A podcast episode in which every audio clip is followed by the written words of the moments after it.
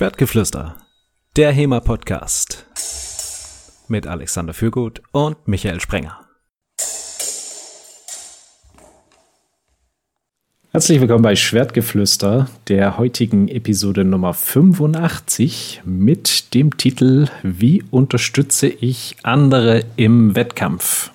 Äh, Wie es zu dem heutigen Thema kam, ähm, erzählen wir euch gleich, der Alex und ich. Hi Alex erstmal. Hi Michael. Ähm, vorher haben wir aber eine Neuerung ähm, im Podcast, denn, Achtung, Trommelwirbel, wir werden auf einen 14-täglichen Rhythmus umsteigen. Was hältst du davon, Alex? Also ich hatte mich auf die wochenweise Veröffentlichung jetzt schon gewöhnt das letzte Jahr. Ich hätte jetzt auch so weitermachen können. Ja, bei mir wird es äh, langsam ein bisschen tricky, äh, denn ihr habt ja in einer unserer Folgen gehört, dass ich eine neue Trainingsgruppe aufgemacht habe, Fancy Club Dresden, die im Oktober ihren Anfängerkurs startet. Und dieser Anfängerkurs ist ein kleines bisschen eskaliert, sodass ich äh, zwei Einheiten da pro Woche Anfängerkurs äh, zur Verfügung stelle. Und dazu noch das reguläre Training. Und äh, ja, dann wurde die Zeit für die Podcast-Aufnahmen ähm, ein bisschen knapp, weil jetzt sozusagen mein Leben nicht nur aus Podcast und äh, Fechtclub besteht. Noch, noch nicht, wollt, noch, noch Hörer, nicht, noch nicht, noch nicht. Wenn ihr das ändern wollt, liebe Hörer, an dieser Stelle sei nochmal auf unseren Patreon-Account hingewiesen. Patreon slash Schwertgeflüster. Ja, unterstützt uns tatkräftig. Dann können wir hier auch, also dann können wir zwei Folgen pro Woche, ist dann überhaupt kein Thema. Es haben sich übrigens auch immer mal wieder Leute gemeldet, dass wir, dass wir nicht hinterherkommen mit Folgen hören, aber man kriegt das halt nur immer mit von den Leuten, die sich beschweren, dass irgendwas nicht passt. Man hört selten von den Leuten, für die das supi-tupi ist, dass wir jede Folge, äh, jede Woche eine Folge rausgebracht haben. Also können uns ja auch mal die üblich per E-Mail mal wissen lassen, wie er das jetzt eigentlich so findet, aber das ganz angenehm findet, weil er dann besser zum Nachhören kommt oder ob ihr jetzt sagt, was mache ich denn jetzt jede zweite Woche Freitagmorgens? Mein Leben hat keinen Sinn mehr. Post at schwertgeflüster.de ja, ihr könnt ja bei den Anfang, bei den ersten Folgen wieder anfangen. Dann sozusagen nochmal die Oldschool-Folgen hören, habe ich auch neulich gemacht mit der damals noch nicht ganz optimalen Audioqualität. War auch ein interessantes Erlebnis, auch mal so die ersten Folgen wieder zu hören. manchen Sachen habe ich dann auch gedacht, puh, das machen wir heute aber besser. Ja, ist doch schön, wenn man da auch eine Entwicklung sieht. Also ich sehe sie zumindest. Das könnt ihr uns natürlich auch gerne schreiben per post.schwertgeflüster.de oder in die, wie man das so macht, in die Kommentare bei Facebook. Äh, es gibt keine Entwicklung, ihr stagniert, Nixkönner, Geringverdiener. Das ist, das ist eher schon YouTube-Kommentar. Ah, okay. Heute geht es aber um Unterstützung und zwar um Unterstützung anderer und auch noch sehr, sehr speziell im Wettkampf. Jetzt eine kleine Geschichte, wie es dazu kam. Wir ähm, sind in die Schweiz gefahren zu einem Wettkampf. Wir, das sind ähm, Fechter, äh, also meine, meine Freundin und ich, ähm, quasi, die wir hier aus Region Ost kommen, Team Ost, ähm, sind bis nach Ulm gefahren, um dort Team Süd einzusacken. Und dann sind wir weiter nach Zürich gefahren, um uns mit dem Rest von Team Süd zu formieren. Es war mal wieder Schwabenfedern und Friends. Ich war tatsächlich selber nicht dabei, um das hier gleich nochmal vorwegzunehmen. Und äh, sind dann nach, weiter nach Winterthur. Das ist ein, so eine halbe Stunde, 40 Minuten von Zürich war das dann weg. Dort hat ein Turnier stattgefunden und ähm, wenn ihr dieses wunderbare Meme der Historical European Meme Avantgarde kennt, ähm, wo äh, gezeigt wird, wie Turniere besucht werden äh, in sozusagen Post-Corona, dass quasi jedes, jedem Turnier gnadenlos die Bude eingerannt wird. Äh, so war es da auch. Äh, es gibt ansonsten keinen nachvollziehbaren Grund, warum man aus Dresden bis nach Winterthur fahren sollte. Ja, ist nicht gerade um die Ecke. Ja. Ähm, und auf jeden Fall hatten wir so, waren wir so unterturniert, dass wir da auf jeden Fall äh, hin mussten. Da fährt man sogar in die Schweiz dafür. Ja. Äh, da muss ich Und auch Autobahnmaut. Ja, nee, ich nicht. Also ich bin ähm, über, über Schweizer Schleichwege gefahren. Ach, das ging ohne, okay. Ja, es, es ging auch gut ohne. Also es war nicht so, dass man dann irgendwie sechs statt drei Stunden unterwegs war, sondern äh, das hat sich da in Grenzen gehalten. Da muss ich jetzt nicht die Jahresplakette für die Schweiz lösen. Ähm, ja, auf jeden Fall waren wir dann in der Schweiz beim Turnier und das lief auch gut. Ich habe selber nicht mitgefochten. Ich habe nur eine Fechterin unterstützt und also Fechter und Fechterin, äh, Fechter und Fechterinnen unterstützt. Warum und hast du nicht mitgefochten, Michael? Weil ich schlicht und ergreifend zu spät bei der Anmeldung war. Ne? Also wir, wir können ja in den, wenn wir die, die Folge veröffentlichen, hier auch gleich nochmal das Meme mit posten. Ähm, so ungefähr lief es da. Also, weiß nicht, einen Tag zu spät und dann war der Laden voll. Okay. Und da habe ich mir gedacht, ja, ähm, an der Seite stehen und den Trainer spielen, das kannst du sowieso viel besser und macht dir mehr Spaß. Äh, deshalb habe ich das dann auch gemacht. Es macht dir mehr Spaß, nicht zu fechten und nur zuzuschauen, wie jemand anders fechtet. Ähm, oh, du, hast, du hast wieder eine Formulierung. Ähm, ja, das ist spannend heute, was du so, was du für Einblicke ermöglicht. Ja, ähm, macht mir das mehr Spaß, am Rand zu stehen und jemanden zu unterstützen, als selber zu fechten? Ich glaube ja. So, wenn ich jetzt so kurz dran denke, das ist, also ich fechte unheimlich gerne selbst, aber jemanden im, also sozusagen jemand zu trainieren, auf einen Wettkampf hinzutrainieren, dann mit denen dahin zu fahren. Also, ja, das ist jetzt alles schon sozusagen, ich teaser hier die Themen des heutigen Podcasts. dann mit den Leuten dahin zu fahren, die dort vor Ort zu unterstützen und dann auch am, am Rand zu stehen. Und ja, ich glaube, da, davon habe ich persönlich sogar noch mehr als ähm, selber zu fechten. Das ist gut, weil das äh, kann man noch wesentlich länger machen, auch wenn man seine aktive Wettkampfzeit also hinter sich hat. Ja, das äh, hatten wir auch in einer Folge, dass man sich dann irgendwann entscheiden muss, ist man Trainer oder Fechter. Ja. Beziehungsweise Trainerin oder Fechterin. Und es ist, ist wahrscheinlich unausweichlich, dass ich hier mich mehr auf das, auf das Trainerdasein hin fokussieren werde. Und du warst dann, dann in Winterthur, hast deinem Schützling oder deiner Schützlinge äh, beim Fechten zugeschaut. Und dann? Na, also wir sind ja erstmal da angekommen. Ähm, dann mussten wir dort irgendwie uns mit den Einheimischen verständigen. Also Schweizer Mentalität ist auch ein bisschen was Spezielles, zumindest die dort vor Ort ähm, gelebte. Das ist überall so. Ja. Ähm, und dann ja, ging es ja erstmal darum, den, den Orga-Ablauf in Erfahrung zu bringen, ähm, zu gucken, wann gehen die Pools los, äh, wann muss wer wo sein. Diese Informationen waren erstmal nicht frei zugänglich. Das heißt, da ging es dann im Prinzip schon los mit der Unterstützung. Nee, mit der Unterstützung ging es eigentlich schon vorher los, denn ich bin gefahren. Also ich habe mein Auto zur Verfügung gestellt und äh, bin gefahren sodass die, die gefochten haben, sich ähm, voll auf den, auf den Wettkampf konzentrieren konnten. Und da jetzt nicht noch irgendwie drum kümmern mussten, dass sie, keine Ahnung, Parkticket für ihr Auto lösen, dass sie gucken müssen, wie sie da hinkommen und so weiter, sondern konnten einfach ins Auto steigen. Ähm, hat ein bisschen Nervenkitzel bei der Fahrt vielleicht, aber ansonsten ähm, konnten sie da ganz entspannt anreisen. Das war sozusagen das könnte man schon als Unterstützung werten. Dass du dich um so einen Scheiß halt nicht kümmern musst als Fechter oder Fechterin, sondern du weißt, okay, der Trainer fährt mit, ich muss mich um nichts kümmern, ich muss einfach nur zum Zeitpunkt X am verabredeten Ort sein, in das Auto steigen, mein Zeug vollständig dabei haben.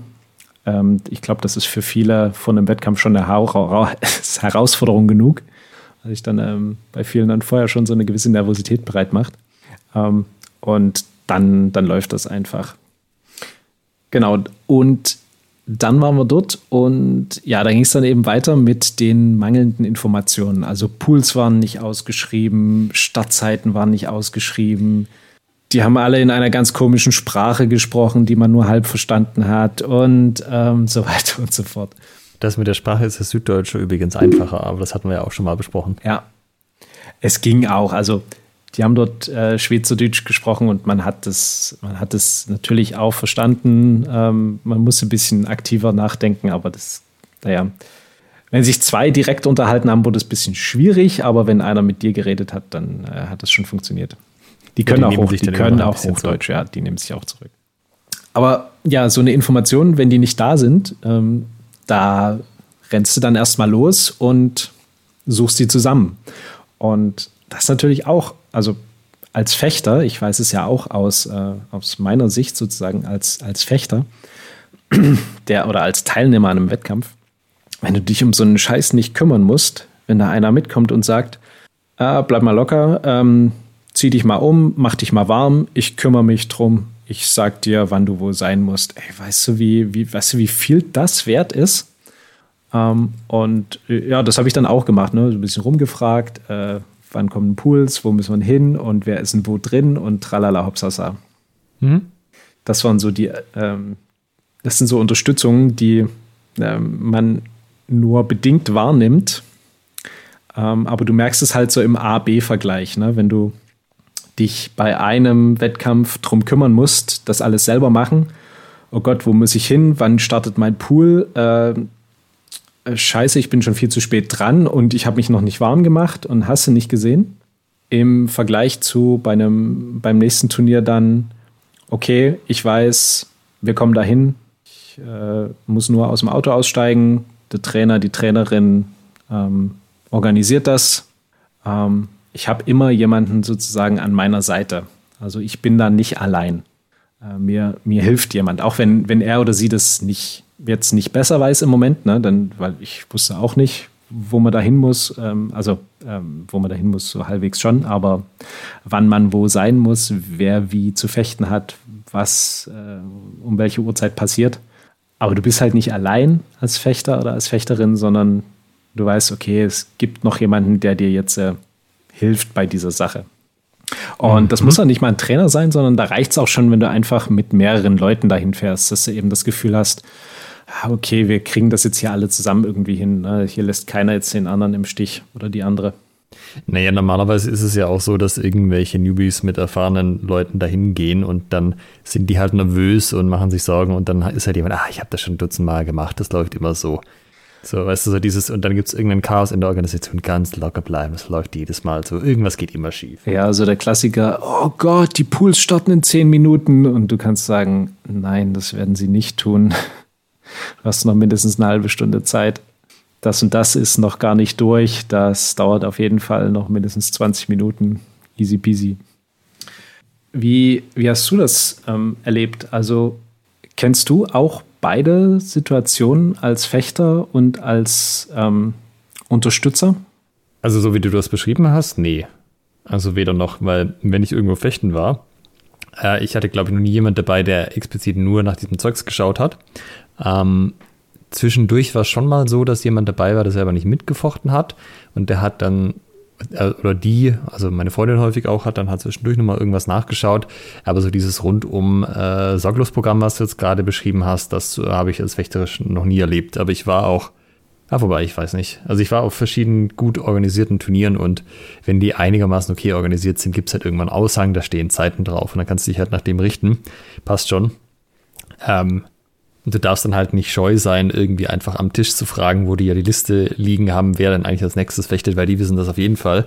Das ist eher so mein, äh, meine Beobachtung, dass viele sich nicht trauen denken, oh, äh, ich kann jetzt nicht zwischen den Kämpfen irgendwie hingehen und die mal was fragen, sondern äh, ja, das ist dann halt nicht machen.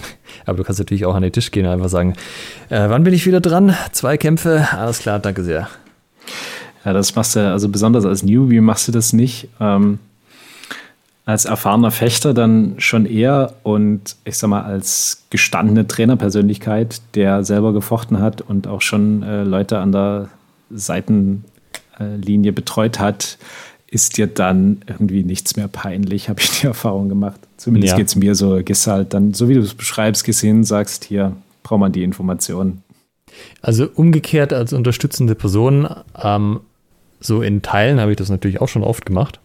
Aber halt auch nicht so, wie du das beschreibst, dass ich quasi nur eine Person hatte, um die ich mich irgendwie kümmern musste. Allein schon deshalb, weil wir normalerweise ja, in, ja zu Mehrt auch so Events fahren. Also entweder es sind halt jetzt zum Beispiel ich und Lukas irgendwo hingefahren. Lukas weiß, wie der Hase läuft, dem brauche ich nichts erzählen und ich selber habe dann auch gefochten. Ähm, da konnte man halt nur punktuell unterstützen und so diese andere Situation, dass du irgendwo mitfährst und hast nur ein Schützding, das kam schon ewig nicht mehr vor, weil wenn es so ist, dass da halt Leute hinfahren, die jetzt nicht so die super erfahrenen bei uns sind, dann ist es aber halt gleich eine ganze Gruppe und da musst du eher gucken, wie du halt da noch äh, Akzente setzen kannst an den richtigen Stellen, weil so durchgängige Betreuung von einer Person geht halt nicht. Aber zum Beispiel, sage ich mal, ähm, nee, ich hatte gerade ein Beispiel, es ist mir entfallen, fällt mir bestimmt wieder ein. Mhm. Ich habe auch, ähm, also ich habe dann gemerkt, wie viel, wie viel Spaß mir das auch macht. Also ich hatte dann so einen, so einen richtigen, richtigen Flow, ähm, habe da irgendwie alles so drumherum so ein bisschen vergessen und bin da in dieser Tätigkeit da voll aufgegangen. Also sozusagen in der ähm, Organisieren und dann an der Seitenlinie stehen, da quasi das direkte Coachen dann im Wettkampf und habe mich auch äh, super gefreut. Einer von, von euch, ähm, fragte mich, ob ich ihn an der Seitenlinie unterstützen kann. Und äh, da war ich, da war, das, hat mich, das hat mich richtig geehrt. Also weil es auch ein sehr, sehr guter, erfahrener Fechter ist. Und das ist dann schon so ein kleines, ähm, äh, so eine kleine Ehrung, wenn dann so jemand sagt, ey, hier würdest du mich an der Seitenlinie betreuen. Das ähm, ist auch für den Unterstützenden eine schöne Sache. Also so ein, so ein gegenseitiges Ding. Mhm. Also ich sag mal, das mit Infos zusammentragen kannst du halt auch immer dann machen, wenn du selber gerade nicht fechtest oder vielleicht, ja, wie am Anfang erwähnt, auch schon rausgeflogen bist. Ähm, das ist was, was die Leute relativ automatisch machen, weil sie brauchen für ihr eigenes Fechten und wie es danach weitergeht, interessiert sie ja auch, solange noch einer von dem eigenen Verein im Rennen ist oder halt jemand anders, den man kennt. Das heißt, ähm, normalerweise ist zu meiner Beobachtung zumindest, dass die Leute halt schon hergehen und diese Informationen weiter sammeln, auch wenn die nicht so leicht zugänglich sind wie ein zuverlässiger Hallenaushang oder so. Und das kann schon helfen, dass dann mal jemand fragt, so, ähm, wann es denn eigentlich weiter und das einfach jemand weiß. Ähm, man muss allerdings ein bisschen aufpassen. Wenn die Turniere nicht so gut organisiert sind, kann es auch sein, wenn man zwei Leute fragt, kriegt man zwei Antworten. und wenn dann halt du dich darauf verlässt, dass jemand schon die richtigen Infos hat und dann gehst halt irgendwie, keine Ahnung, Mittagspause was essen, kommst du wieder, ja, wir haben vor einer halben Stunde weitergemacht, dann ist halt blöd. Ja. Also da zählt es halt dann auch die relevanten Personen in Erfahrung zu bringen. Also wer ist hier wirklich die Turnierleitung, wer heißt, weiß hier wirklich Bescheid, äh, wessen Aussagen sind belastbar. Ja, übrigens auch, dass wenn die Leute die ganze Zeit mit dem Tisch reden, weil sie Fragen haben, wenn einen das als Turnierorganisator nervt, weil die Leute am Tisch dann abgelenkt sind, dann kann man sich halt auch mal fragen, woran liegt das denn? In der Regel halt daran, dass irgendwo zu wenig Informationen leicht verfügbar sind. Und da kann man halt auch daran merken, dass man irgendwas ändern muss fürs nächste Mal. Ja. Also klarer Hinweis an die unter euch, die ihr vorhabt, Turniere zu veranstalten.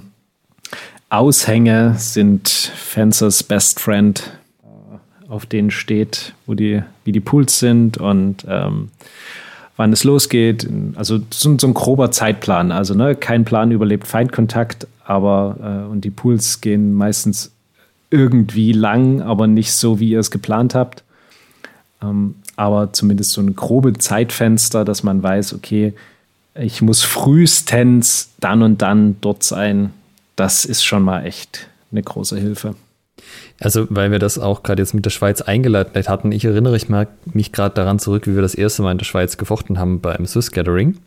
Und da war es so, wenn ich das noch richtig im Kopf habe, dass es aus irgendwelchen Gründen keine Punktetafeln gab.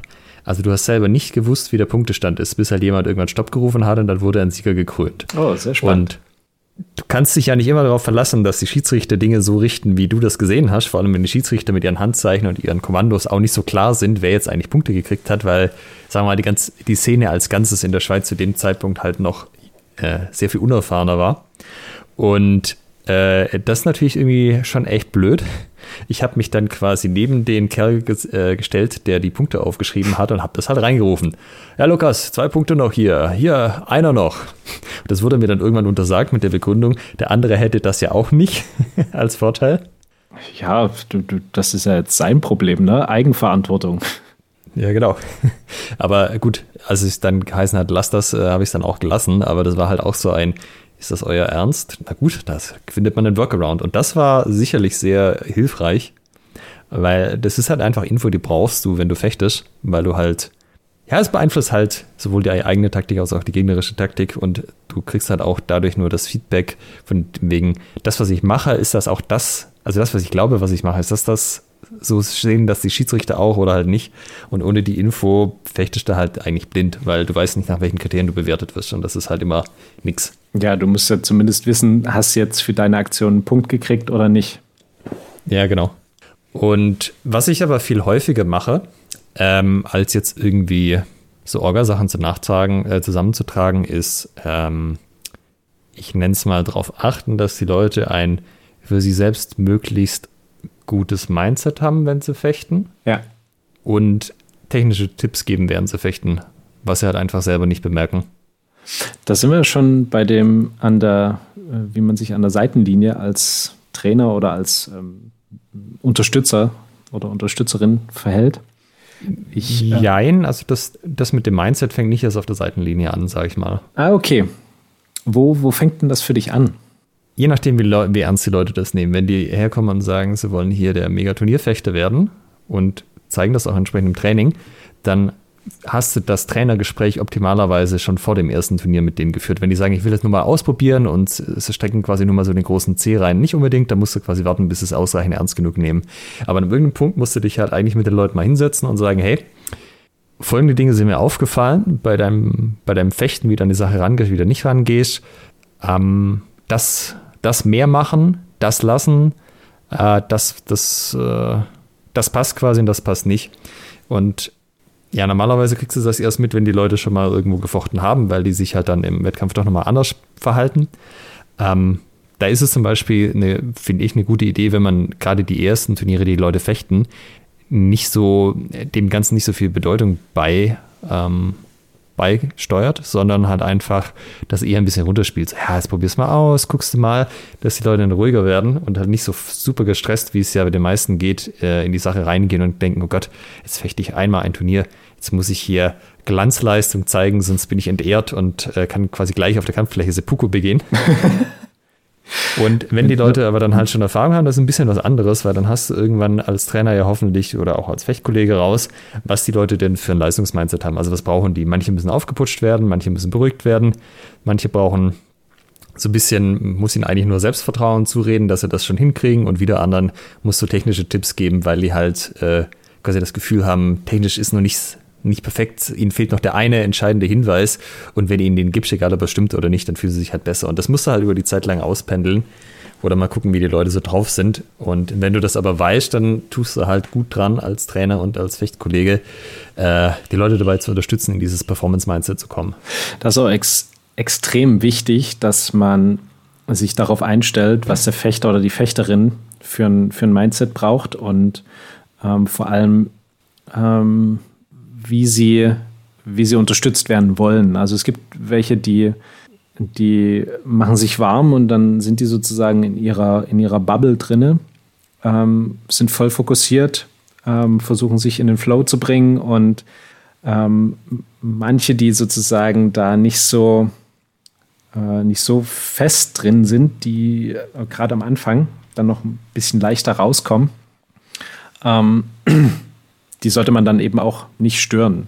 Also äh, den, den Fehler habe ich zum Beispiel auch gemacht, dass ich Leute ähm, nochmal noch mal einen kleinen ja, Motivationsgruß, könnte man sagen, gegeben habe. Aber das war, im Endeffekt war das gar nicht so sinnvoll. Also ich, die haben dann trotzdem gut gefochten. Ich glaube nicht, dass es da äh, dann jetzt so problematisch war, aber ich habe gemerkt, ah, okay, das wollten sie jetzt hier eigentlich nicht. Oder ähm, manche haben mir das dann auch danach nochmal gesagt, sagen, ja, nee, das ist nicht so mein Ding. Ähm, das auf jeden Fall am besten vorher besprechen und wenn sie es, wenn, wenn die Leute noch nicht gefochten haben, wenn das das erste Turnier ist, ja mein Gott, ähm, dann werden sie es dort lernen, was sie haben wollen und was nicht. Ähm, sind aber Sachen, die kann man auch im, im Sparring schon mal oder im, im Training, indem man eben eine, eine turnierähnliche Situation, eine Wettkampfsituation simuliert, ähm, kann man das schon mal probieren und dann gucken, wie sich die Leute verhalten und welche Dinge funktionieren, welche Unterstützung funktioniert und welche nicht. Ja, zum Beispiel manchmal machen wir so Sachen, wo halt ein Pärchen fechtet und andere Leute zuschauen und dann wechselt man sich ab und so. Und das ist ja nicht mal eine Turniersituation, das ist irgendeine Trainingssituation, wo es was zu beobachten gibt.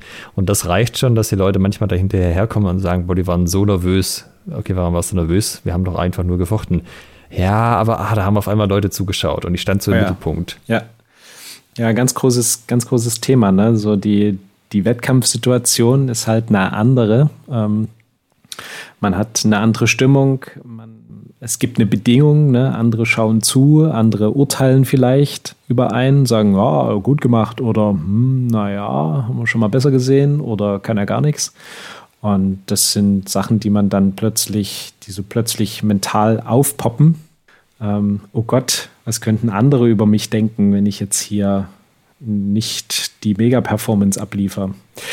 Im, ja. Allgemeinen, Im Allgemeinen denken sich andere Leute überhaupt nichts, sondern gucken sich das an und sagen, ja, hm, ja gut, schön. Naja, du hast halt immer so den einen grantigen alten Herren, der irgendwo bei so gemischten Events in der Ecke steht und sich darüber aufregt, dass Turnierfechten ja eh nicht die wahre Kunst sei. Ja, gut. ähm, dann müsst ihr euch auch immer fragen, wie sehr jetzt das hier gerade Relevanz hat, was andere denken, ne? Ja, ja, das, was du ansprichst, ist ja auch so dieses, was wir auch schon mal thematisiert hatten. Hänge ich mich jetzt am Ausgang an, also am Ergebnis oder am Prozess? Sage ich, ich habe alles gegeben, was ich geben konnte und ich habe das beste Ergebnis erreicht, was ich erreichen konnte? Oder sage ich, oh, jetzt bin ich nicht auf dem Treppchen gelandet, jetzt äh, bin ich da gescheitert? Äh, was du, ja, die, die, die Mindset-Frage sozusagen, ähm, ob du, äh, wie, ob du es sportlich nimmst oder nicht sozusagen. Nee, halt einfach, das ist mein Ziel, das Beste zu geben oder das zu geben, was ich kann und die beste Leistung abzurufen und das Ergebnis, was rauskommt, ist dann schon okay. Oder ob ich halt sage, das Ergebnis muss rauskommen und die Rahmenbedingungen dabei außer Acht lasse. So, weißt du, wenn ja. ich ein Anfängerturnier gehe und ich habe zehn Jahre Erfahrung, dann mache ich die alle nass. Aber wenn ich halt. Möchte sein, ne? Ja. Aber wenn halt dann äh, ich irgendwie im Pool bin mit den besten fünf Fechtern der Welt, dann sieht es halt ein bisschen anders aus. In beiden Fällen kann ich das Beste geben, was ich fechterisch kann, aber es kommt halt ein anderes Ergebnis raus. Und wenn ich dann am Ergebnis hänge und daran mein Selbstwert festmache, da habe ich halt ein Problem. Ja. Ganz großer Punkt auch beim Mentaltraining, so die Prozessorientiertheit, also weg von konkreten Ergebniszielen hin zu einfach so fechten, so gut fechten, wie man eben heute an diesem Tag fechten kann und ähm, dann zu gucken, was hat jetzt meine persönliche Leistung heute an diesem Tag beeinflusst und welches Ergebnis hat das gegeben. Und daraus dann, wenn man das von Turnier zu Turnier macht, also eben diese leistungsbeeinflussenden Faktoren vorher immer so ein bisschen abschätzt und dann guckt, wo man dann in, bei dem Turnier landet, dann wird man auch immer ähm, selbstbewusster. Also dann hast du, kannst du schon mit einer sehr realistischen Prognose rangehen und sagen, ja, heute das und das und das, ja, es sieht eigentlich ganz gut aus, könnte was werden.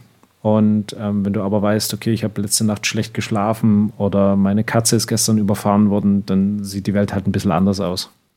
Ja, im Grunde ist es ja so, wenn du Wettkämpfe bist, dann hast du Höhen und Tiefen und dein Coach oder deine Mit deine Fechtkollegen helfen dir idealerweise da damit umzugehen.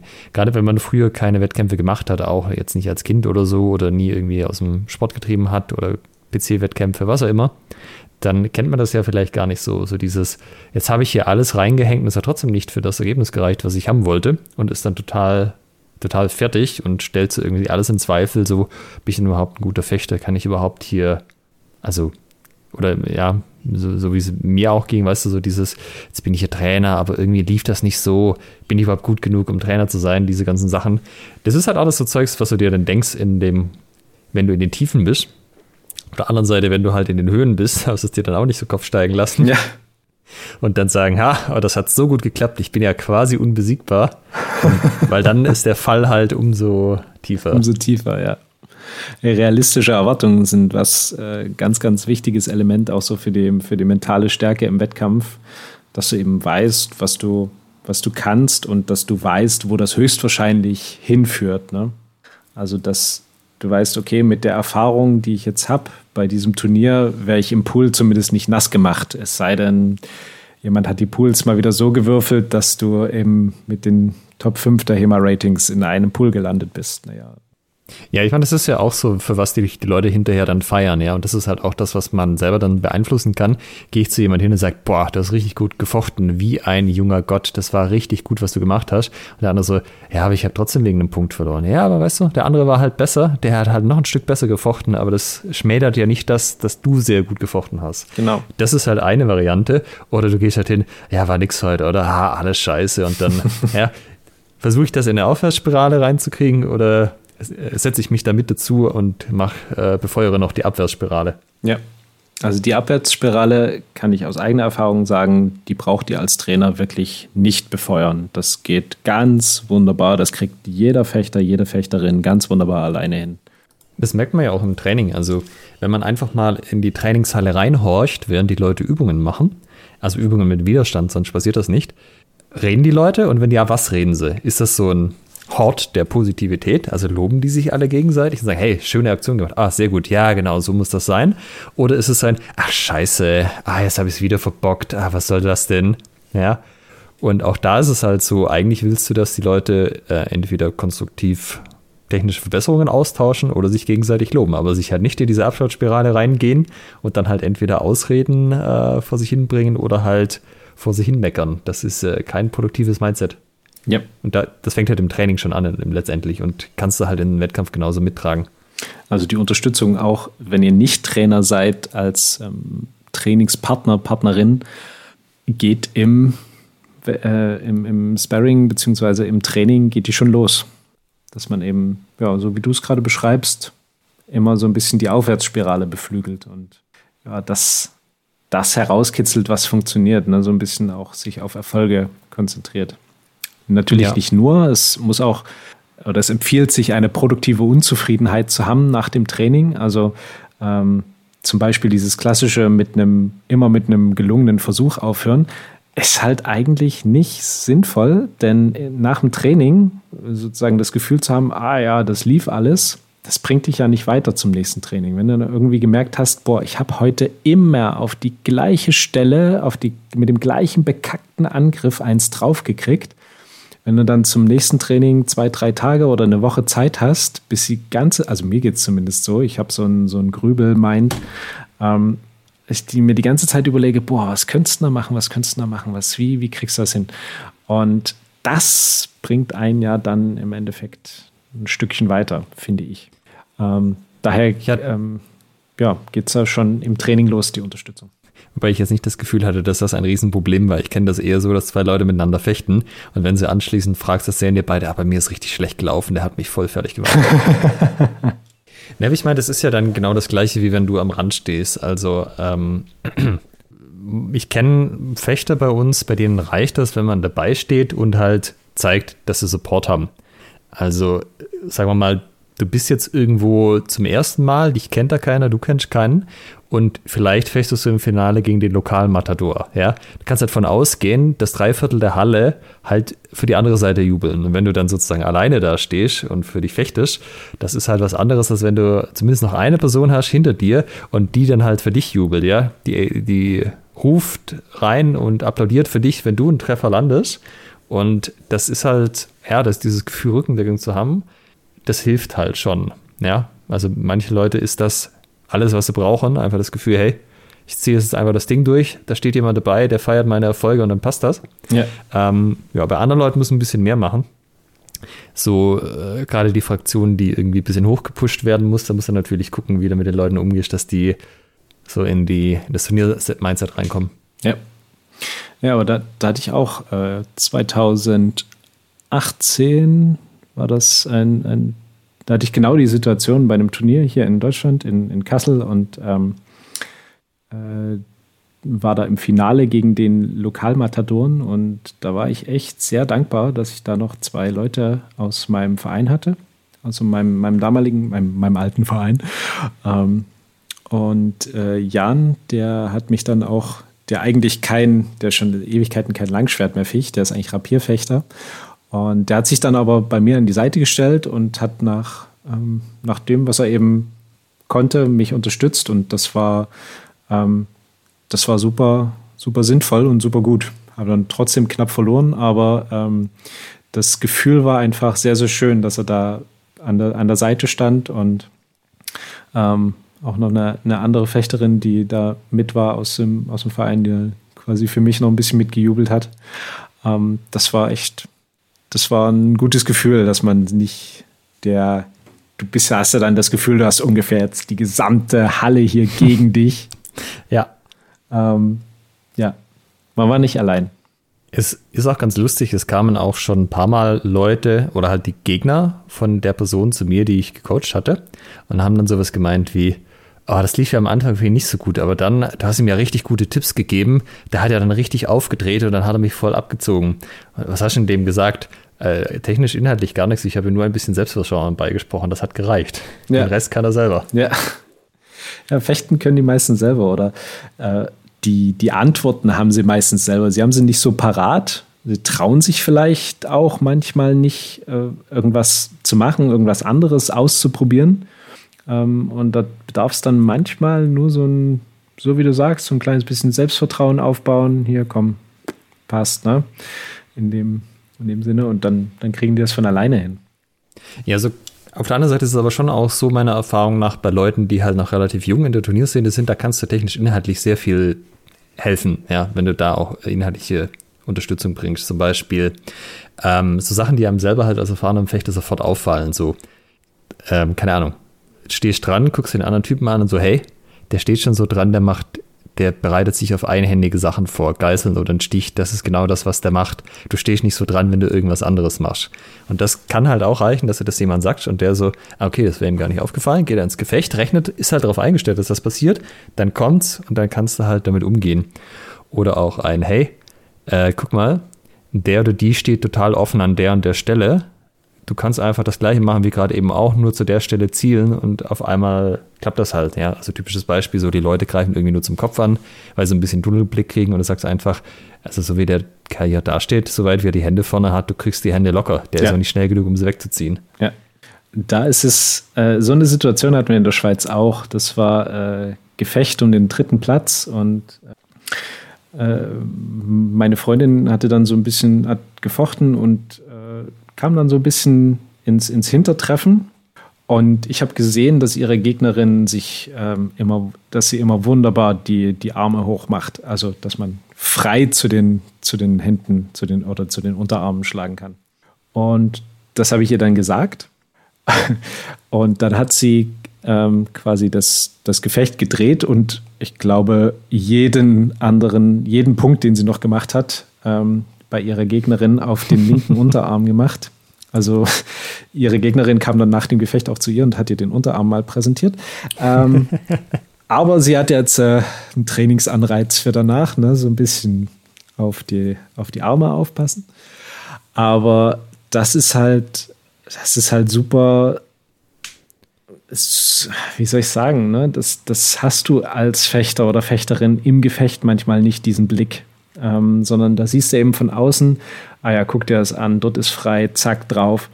Und dann ist es wichtig, ähm, also man könnte jetzt sagen, ja, pass auf, wenn du im Zufechten kommst, dann nimmt sie ihre Arme hoch, dann machst du einen Twerhau so von rechts da drauf und dann ja. ziehst du dich gedeckt ab.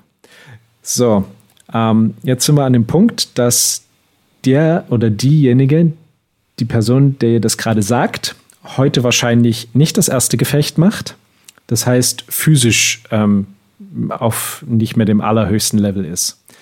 Entsprechend auch psychisch nicht mehr auf dem allerbesten Level ist. Ne? Also Gefechte, Fechten schlaucht. Ne? Fechten ist eine unglaublich mentale Angelegenheit und das, das frisst einfach kognitive Fähigkeiten. Das, äh, Konzentrationsfähigkeit leidet darunter. Und du hast jemanden, ähm, du hast ungefähr, also wie soll ich das beschreiben? Du hast eine Kartoffel vor dir, die du jetzt äh, anweisen musst. Und da kannst du genau eine Anweisung geben, ungefähr, wenn du Glück hast. Und das sollte vorzugsweise eine sehr kurze Anweisung sein. Die sollte positiv formuliert sein. Und ähm, die sollte ja, kurze, positive ähm, Mache das und das. Ja, also alles gut, ähm, hau auf die Hände. Ne? Geh, geh, geh auf die Hände. So. Mehr, viel, viel mehr ist dann nicht drin an, an, wie soll ich sagen, Verständnis für den, das komplexe Gefecht jetzt hier. Hm, weiß ich gar nicht, aber es ist halt, es zeigt halt, wie wichtig es ist, eine gemeinsame Sprache zu haben. Also du musst dich halt kurz und prägnant ausdrücken können. Unter anderem muss genau wissen, was gemeint ist.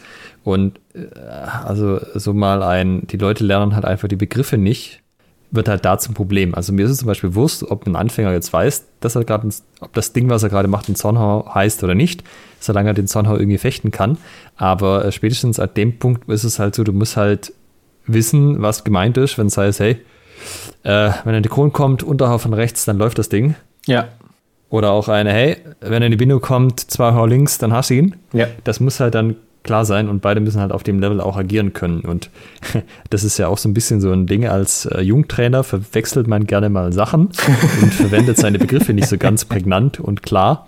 Und äh, das wird da halt spätestens hier zum Verhängnis. Aber wenn es einfach irgendwas heißt, einfach immer gleich, es wissen alle ganz genau, was gemeint ist, wie das ausgeführt wird, wie sich das anfühlen muss, dann kannst du halt wunderbar auch äh, kompliziertere Sachen ausdrücken, weil du halt trotzdem nur also die Leute halt dann ähm, so, so, Bausteine halt im Kopf haben. Die wissen halt, was gemeint ist mit Umschlagen, zwei Her links oder so. Ja. Das ist auch, ähm, da hatten mich Anfänger mal gefragt, warum es denn so viele Begriffe gibt. Äh, auch für Sachen, die irgendwie ähnlich sind. Und gerade in solchen, in solchen Situationen kommt das eben enorm zum Tragen, dass du ja, wie du sagst, so eine, so eine eineindeutige Sache hast. Ne? Es ist eben jetzt äh, ein Unterschied, okay, mache ich ein Absetzen oder mache ich ein Querhau? Das kommt vielleicht in der, in der gleichen Endposition manchmal raus. Ähm, und jetzt könnte man sagen, oh, ist das Gleiche.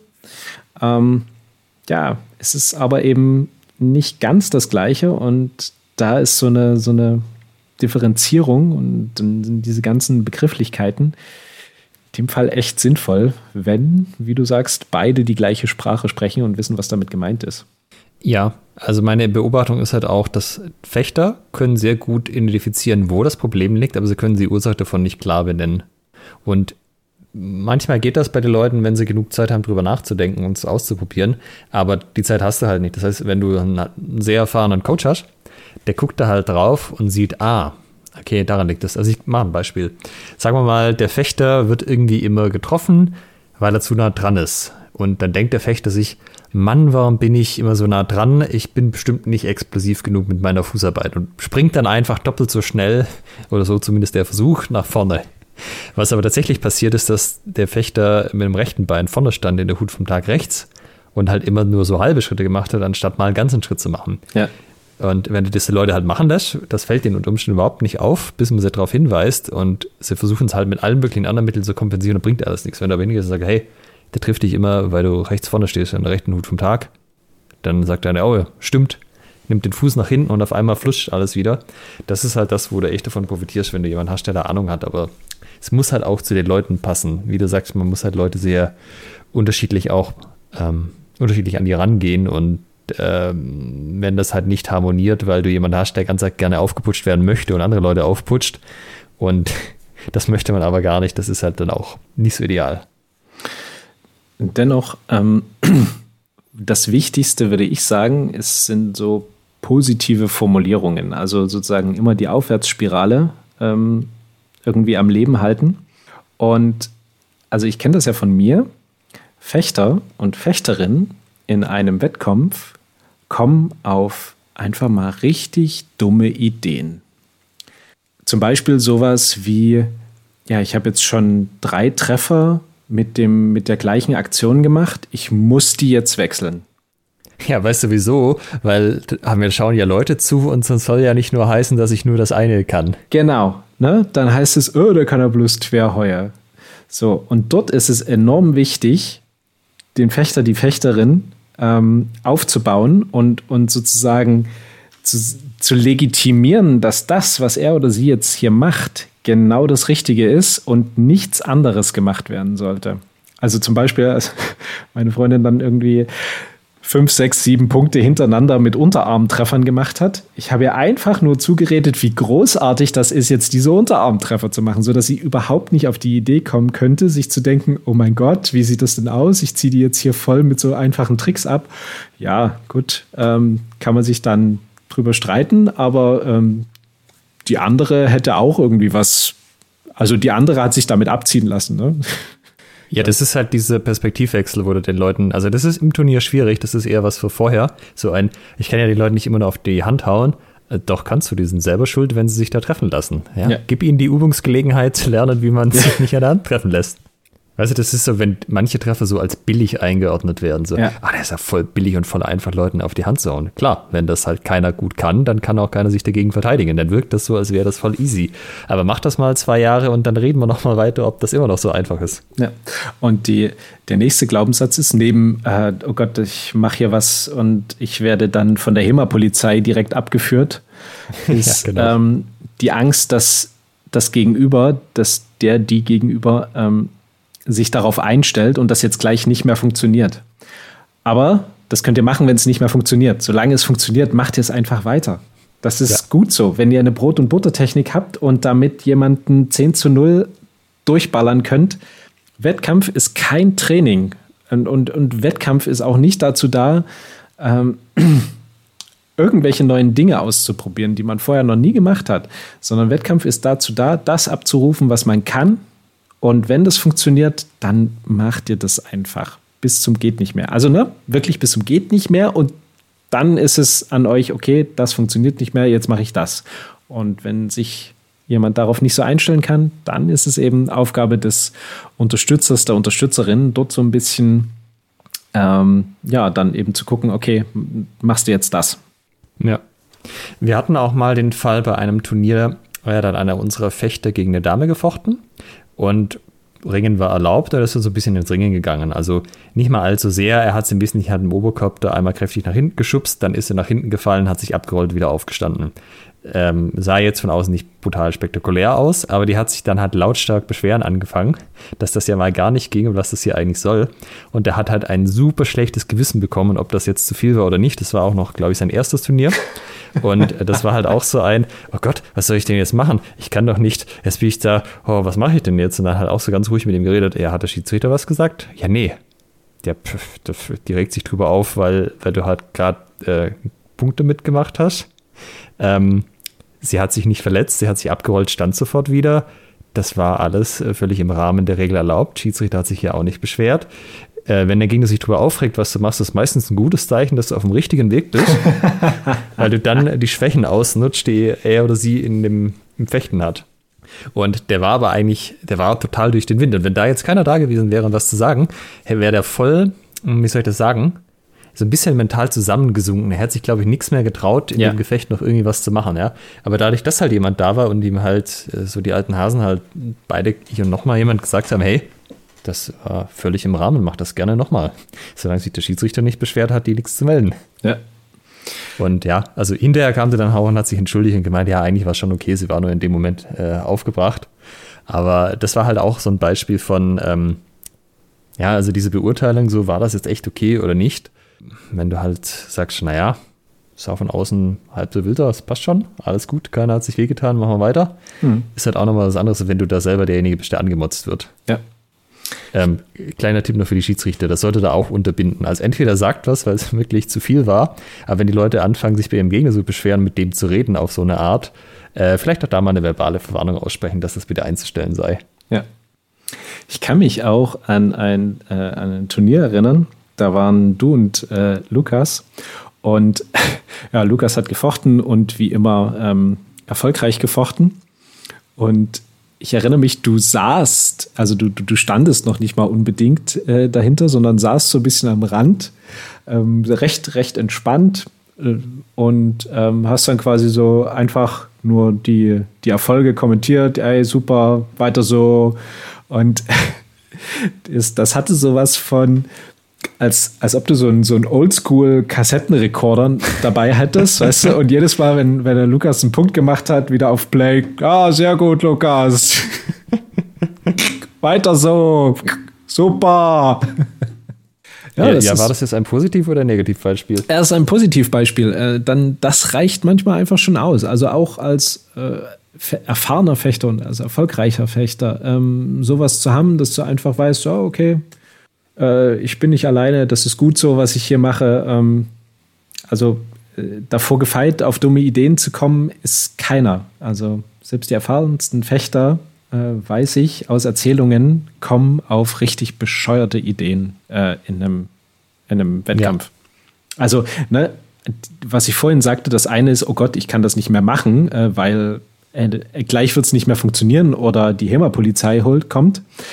Geht auch andersrum mit, aber das muss doch funktionieren. Wieso funktioniert das nicht? Ich muss es irgendwie, ich muss das durchkriegen. Ja, das, ja. ja, das muss ich einfach versteift auf entweder ich muss jetzt wechseln oder auf ich muss jetzt nicht wechseln. Ja. Und dann verrennt man sich halt irgendwo und probiert das gleiche dreimal aus und es klappt halt nicht. Ein, ein interessanter Punkt, ähm, ja, den haben wir uns jetzt eigentlich hier schön für den Schluss abgeho äh, abgehoben, aufgehoben. So ein abgehobenes Ding, was wir uns aufgehoben haben. Ähm, als Trainer ähm, beziehungsweise erfahrener Fechter am Rand ähm, ist es natürlich so, dass man keinerlei Einfluss auf die Kampfrichter hat und auch nicht auf den Gegner. natürlich nicht. Wie konnte man auch auf die Idee kommen? Denn also Gegner lassen sich ja von dem, was man da macht, nicht beeinflussen und Kampfrichter sind sowieso super erfahren und neutral. Ähm, zu, äh, dazu hast du doch eine, eine hübsche Story. Ja, äh, auch wieder dieses erste Mal, als wir in der Schweiz waren, da gab es so eine Regel, dass man für eine besonders gute Aktion nochmal zwei Punkte extra gekriegt hat. Oder ich weiß nicht mehr genau die Formulierung. Ich glaube, es hieß nicht gut, aber so für eine herausragende Aktion. Es war aber nicht definiert, was genau das jetzt heißt. Ja, also so ein, ich mache einen Treffer, sowas wie ein Absitzen, bin sauber drin, der andere kann sich nicht wehren. Das war es scheinbar nicht, weil davon wurden ein paar gemacht von unserer Seite. Da, da kam das aber nie. Und ich habe irgendwann festgestellt, das wurde dann vergeben, wenn der Druck für die Schiedsrichter groß genug war, wenn nämlich der ganze Saal applaudiert hat. Dann wurde das aber zuverlässig jedes Mal vergeben. Und dachte ich mir irgendwann, das ist ja spannend. Wenn jetzt das nächste Mal einer von den Schwabenfedern einen sauberen Treffer landet, fange ich mal lautstark zu klatschen an und guck mal, was passiert, ja.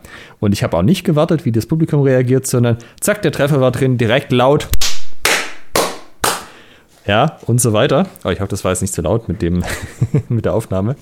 Und äh, ja, dann hat sich der Saal angeschlossen, weil wie das halt so ist, jemand muss das, das Eis brechen.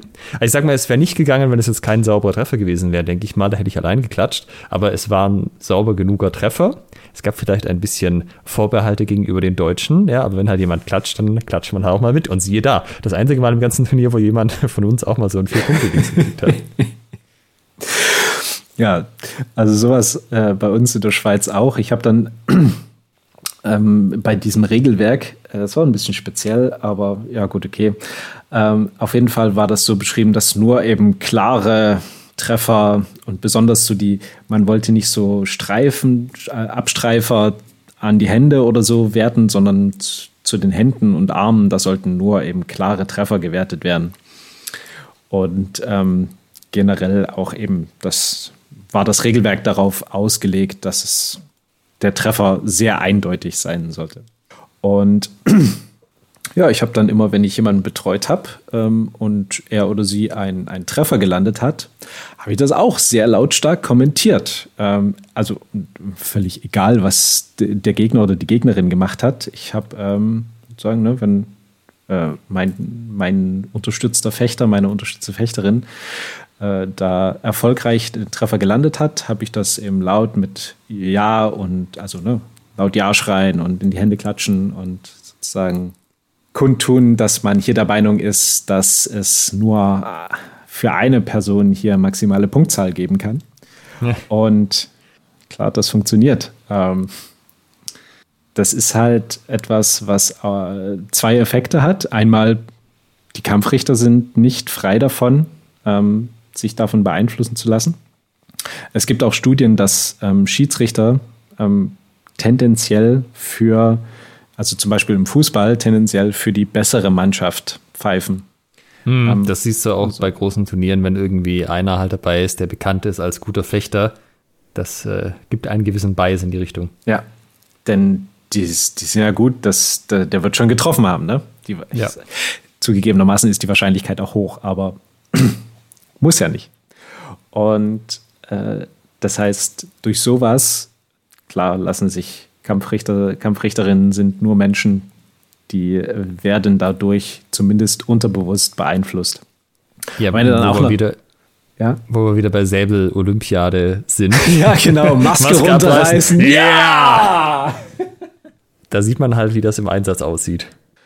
Ähm, ja, ich sag mal, wenn die, wenn die Schiedsrichter dann, äh, Kampfrichter dann noch den Videobeweis haben, äh, wo sie dann noch mal ein bisschen runterfahren können, sich das in aller Ruhe angucken, auch nochmal eine Zweitmeinung einholen, da ist es dann schwierig, aber ähm, so diese erste Affektreaktion, die kann man schon ganz gut finden. Also wenn es jetzt eine super eindeutige Sache ist für den Gegner, dann wird es schwierig. Ähm, aber ja, wo man einfach nochmal sicher gehen will, dass der Punkt jetzt auch für die, für die, für unsere Seite vergeben wird, da kann man schon nochmal ähm, lautstark bekunden. Und dann ähm, richtig dirty ist dann auch so, wenn das, wenn die nicht gegeben wären, dann so ein bisschen Unverständnis zu äußern, ähm, dass äh, besonders wenn die Kampfrichter noch nicht so erfahren sind, ähm, ja. oh mein Gott, ich habe was falsch gemacht. Ähm, da gucken ja. sie nächstes Mal besonders genau hin. Ja. Ja, es, also generell ist das ein guter Punkt, wenn die Leute als Kampfrichter halt noch nicht so das Selbstvertrauen haben.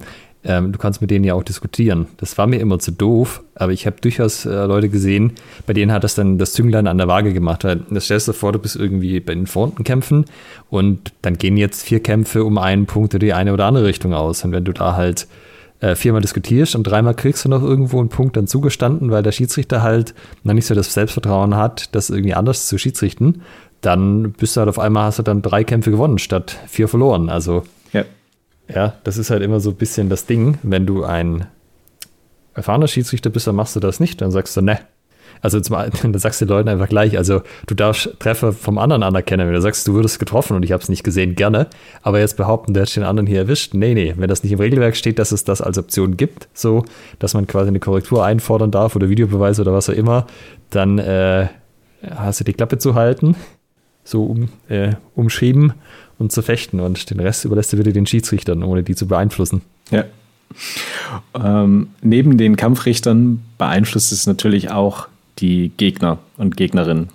Also wenn dann auf der anderen Seite jemand steht und dann sagt, äh, jubelt für, für, das, für den Gegenüber, das ist schon so ein, ja, das, da fühlst du dich gleich nochmal, gleich, gleich nochmal verprügelt sozusagen. Also es hat so einen, so einen doppelten Effekt ähm, und kann auch sehr, sehr kampfentscheidend sein, wenn du da eben nicht die mentale Stärke hast, dass du sagst, ja, du kannst jubeln, ich mach die Treffer.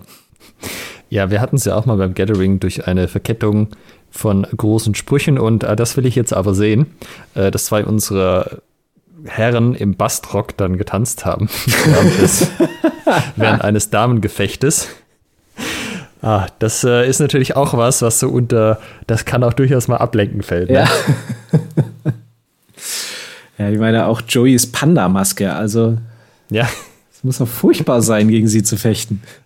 Das ist super, wenn die Öhrchen schlackern. Ja. Also ich meine, wenn du so jemand mit einer Panda-Maske machst, wenn du so dieses Mindset brauchst, bist jetzt voll drin und voll Akku und los geht's, das ja, ist das echt schwierig, Panda wenn du ein fettes Grinsen hast. Ah. Ja, fällt dir noch was ein ähm, zum, zum Thema Unterstützung? Naja, es gibt dann noch die vielen kleinen Dinge, also auch sowas wie, dass du halt die Trinkflasche von jemand hast und ihn dir einfach in die Hand drückst in dem Moment. Ja, es gibt ja manchmal so oh, Situationen, ja. Ja. wo der Kampf noch läuft, aber die Schiedsrichter diskutieren irgendwas und dann hast du halt mal eine halbe Minute Zeit, um ein Stück zu trinken. Und das kann halt voll nützlich sein, wenn dann jemand einfach die Maske nimmt, dir das Getränk reicht und danach geht es dann wieder weiter. Ja, also auch das ist schon was oder ein Handtuch oder was auch immer du brauchst in dem ja. Moment. Und umgekehrt aber auch, manchmal gehen ja die Leute aus der Halle raus, ja, Toilette oder warum auch immer, und dann ist der Kampf oder die Kämpfe, die davor waren, sind dann so schnell vorbei. Und auch da ist es halt hilfreich, wenn dann einer vom Verein dann losrennt und die Leute sucht und sagt, hey, du bist gleich dran, der Kampf ist fast vorbei, zack ich wieder in die Halle rein, anstatt dass er halt dann heißt, ja, Kämpfer nicht angetreten, Kampf verloren. Ja, die kleinen Dinge des Wettkampfs. Ja, oder halt auch so, irgendwie sind die Leute am Quatschen mit jemand äh, oder am Diskutieren egal wie. Und eigentlich sollten die gleich fechten. Da kannst du halt auch mal hingehen und sagen, also gerade wenn das so Leute sind, die vielleicht in dem Moment nicht dran denken oder zu höflich sind, sich aus der Unterhaltung rauszuziehen, so, hey, du bist gleich dran, mach dich mal fertig. Und dann ist das halt auch beendet. Ja, also so, das sind so die Kleinigkeiten, um die man sich dann doch noch kümmern kann, auch wenn man nur so quasi zwischen seinen eigenen Poolkämpfen noch ein bisschen Zeit hat.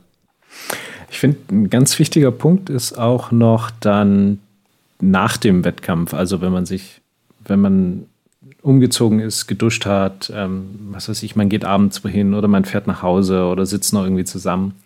Ähm, da einfach nochmal so ein bisschen drüber zu reden, auch so ein bisschen ein Erfolgsgespräch führen. Also was lief, was lief richtig gut? Ähm, was hast du gemerkt? Was waren so Herausforderungen? Was, was willst du als nächstes trainieren? Woran willst du arbeiten? Also auch wieder Thema Aufwärtsspirale, gleich die vielleicht Frustration, wenn der Wettkampf bescheiden lief oder nicht das gewünschte Ergebnis gebracht hat, nutzen, um das eben in Trainingsmotivation umzuwandeln und zu gucken, ah, na guck mal, das können wir doch trainieren. Ne? Ähm, daran haben wir bisher noch nicht so viel gearbeitet, aber beim nächsten Mal sieht die Welt dann hier anders aus. Ja, was auch noch hilft, wenn man es von außen gesehen hat, wobei man da ein bisschen aufpassen muss, ähm, so diese Sachen mit, hey, eigentlich hätte ich den Kampf gewinnen müssen. Das war doch ein ganz eindeutiger Treffer. Und manchmal ist das eine faule Ausrede.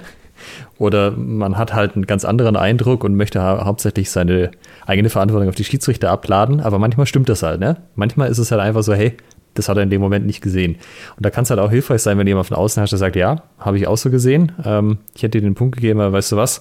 Vielleicht ist noch drei Turniere, das mittelt sich aus im Schnitt. Ja. ja, da hast du jetzt mal eine schlechte Entscheidung, nächstes Mal kriegst du eine gute für dich macht dir da jetzt keinen Stress. Ähm, einfach weiterfechten. Im Durchschnitt passt das dann schon. Ja, das ist enorm wichtig bei so Gefechten, die so knapp ausgehen, beziehungsweise wenn die beiden Fechter auf, auf Augenhöhe waren, aber du dann eben vielleicht mal Schiedsrichterentscheidung hinher gut schlecht hast, also wo du sagst, okay, es hätten, es geht vollkommen in Ordnung, dass der oder die andere den Kampf jetzt gewonnen hat. Ähm, aber es hätte auch ne, zwei Schiedsrichterentscheidungen in die andere Richtung, wäre es anders gelaufen. Und dort ist das dann enorm wichtig, wenn du dann, was weiß ich, wenn du vielleicht einen ganzen Pool äh, so, ja, so gefochten hast und alle verloren hast. Ähm, das ist ja nicht, dieses Ergebnis spiegelt ja ne, sind wir wieder bei dem Thema Ergebnisorientiertheit ja. und Prozessorientiertheit. Absolut. Dieses Ergebnis spiegelt nicht wieder, wie du an dem Tag gefochten hast oder wie eure Schützlinge an dem Tag gefochten habt und oder eben eure die Leute, die ihr unterstützt und das einfach mal ganz klar auch kommunizieren und sagen, du, das war das waren geile Gefechte. Das war gut zuzusehen. Du bist du hast das gemacht, was du machen konntest heute. Ähm, so ist es eben jetzt ausgegangen. Geht auch in Ordnung der oder die andere war auch gut. Ähm, aber wir haben Punkte rausgefunden, an denen wir jetzt arbeiten können und beim nächsten Gefecht sieht es anders aus. Ja, also man muss mit diesem ganzen Schiedsrichter-Gebäsche eh aufpassen. Also ja, manchmal ist das wirklich so, dass man keine guten Schiedsrichter hat, aber das ist halt viel auch so eine Verantwortung von sich wegschieben. Ja. Ja, und da muss man gucken, dass man das dann irgendwann auch wieder einstellt, die Leute wieder wegbringen und sagen, hey, jetzt fokussiere dich nicht darauf, die Schiedsrichter kannst du nicht ändern. Also klar, du kannst zum anderen Turnier gehen, wo Leute, also auf einem besseren Niveau ist, aber das sind meistens auch die Fechter auf einem besseren Niveau. Ja. Und konzentriere dich auf das, was du verändern kannst und das ist deine Fechtweise. Ja? Setz doch einfach mal klarere Treffer, wo es völlig eindeutig ist, wer den gesetzt hat und der andere kann sich nicht mehr wehren und nicht mehr so äh, ja, war es jetzt ein Nachschlag, war es ein Doppeltreffer, war es ein klarer Treffer und so, ja, das ist halt auch was, wo du dann nochmal gucken kannst.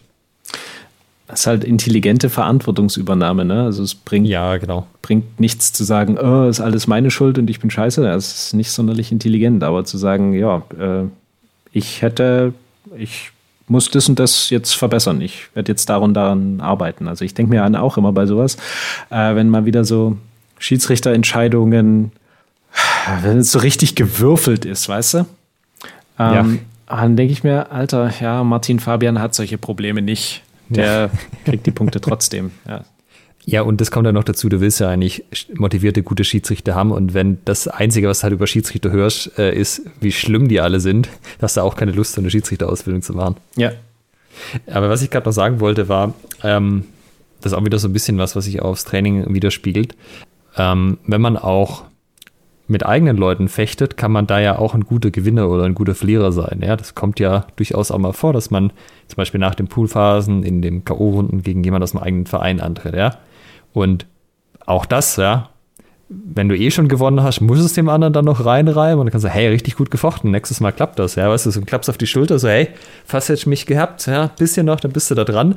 Oder sagst du halt, oh ja, da habe ich dich aber nass gemacht, da hast du mal echt keine Chance. Also, das ja. Ah, Geringverdiener. Ja, genau. Aber halt auch umgekehrt, ja, wenn man verliert, ähm, ist man dann, ist man dann so, dass man sagt, hey, richtig, richtig starke Leistung, hast richtig gut gefochten heute. Hast klar gewonnen, ich ziehe meinen Hut vor dir. Oder dass man halt sagt, oh, ah, da hatte ich heute aber einen schlechten Tag, ah, da ja. hat ja das nicht funktioniert und so.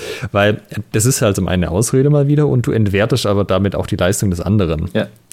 Das ist ein bisschen das, was ich vorher meinte mit dem Training, mit, ach scheiße, oder ah, da bin ich jetzt mit dem falschen Fuß vorgestanden, oder oh, da war ich nicht schnell genug. Das sind halt so, zum einen, äh, man rechtfertigt sich so ein bisschen vor dem anderen, dass es nicht gut geklappt hat, obwohl es ja eigentlich klappen müsste und gleichzeitig tut man dem anderen seine Leistung aberkennen. Und das ja. darf halt nicht sein. Ich habe zum Beispiel einmal, ähm, das war beim Frühlingsfechten vor ein paar Jahren, da habe ich dann am Ende im Finale gegen Lukas gefochten was äh, ganz nett war, weil auf dieses Schwabenfeder interne Finale haben wir lange hingearbeitet müssen, bis die Turnierbäume mal so ausgesehen haben. Aber da habe ich einen einzigen anderen Kampf verloren und zwar war das gegen den Harry von uns und im Poolkampf. Und nach dem Kampf, wie ich halt hingegangen bin, Harry, Einser Leistung, so will ich das sehen. Ja, so muss das aussehen, so fechte ich jetzt das rechtliche Turnier auch. Nice, weiter so. Ja. Und ja, ich hätte halt auch irgendwie saure Leberwurst spielen können, aber in dem Moment fand ich das echt gut, weil er sich echt gut angestellt hat und mich in ein paar Stellen einfach ausgetrickst hat, wo ich es nicht kommen sehen habe.